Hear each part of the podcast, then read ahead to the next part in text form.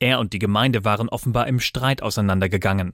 Im Januar hatte die Polizei dann ein anonymes Schreiben erhalten, in dem geschrieben steht, dass F einen großen Hass auf die Zeugen Jehovas gehabt hätte. War das der Grund für den Angriff? Das ist noch unklar, sagt Hamburgs Polizeipräsident Ralf Martin Mayer. Dass es einen Zusammenhang gibt mit dem Haus der Zeugen Jehovas, das muss man wohl annehmen. Dann er hat dieses Haus aufgesucht, er war dort Mitglied und ist dort ausgetreten.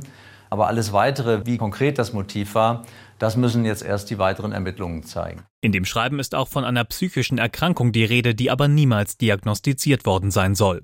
Der Grund, Philipp F. habe sich nicht in ärztliche Behandlung begeben wollen. Der 35-Jährige wohnte und arbeitete seit 2014 in Hamburg. Zuletzt war er als eine Art Unternehmensberater tätig.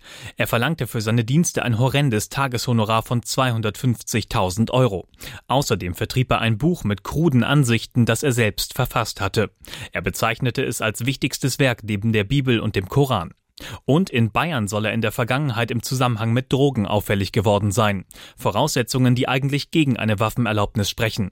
Ralf Martin Mayer. Das haben wir heute auch das erste Mal gehört, dass es dort in Bayern so einen Vorgang gegeben haben soll oder geben soll.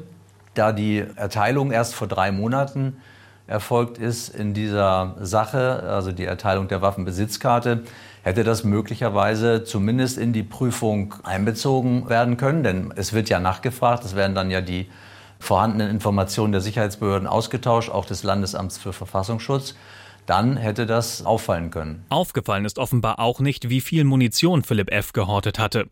Als Polizisten ihn vor wenigen Wochen wegen der anonymen Hinweise unangekündigt zu Hause kontrollierten, fanden sie nur drei Magazine mit Munition, die fachgerecht und sicher verstaut gewesen sind. Am Tatabend hatte er bis zum Eintreffen der Polizei schon neun Magazine verschossen. Weitere rund zwei Dutzend fanden die Ermittler in einer Tasche. Wenn die Polizei nicht so schnell da gewesen wäre, hätte es wohl noch mehr Tote gegeben.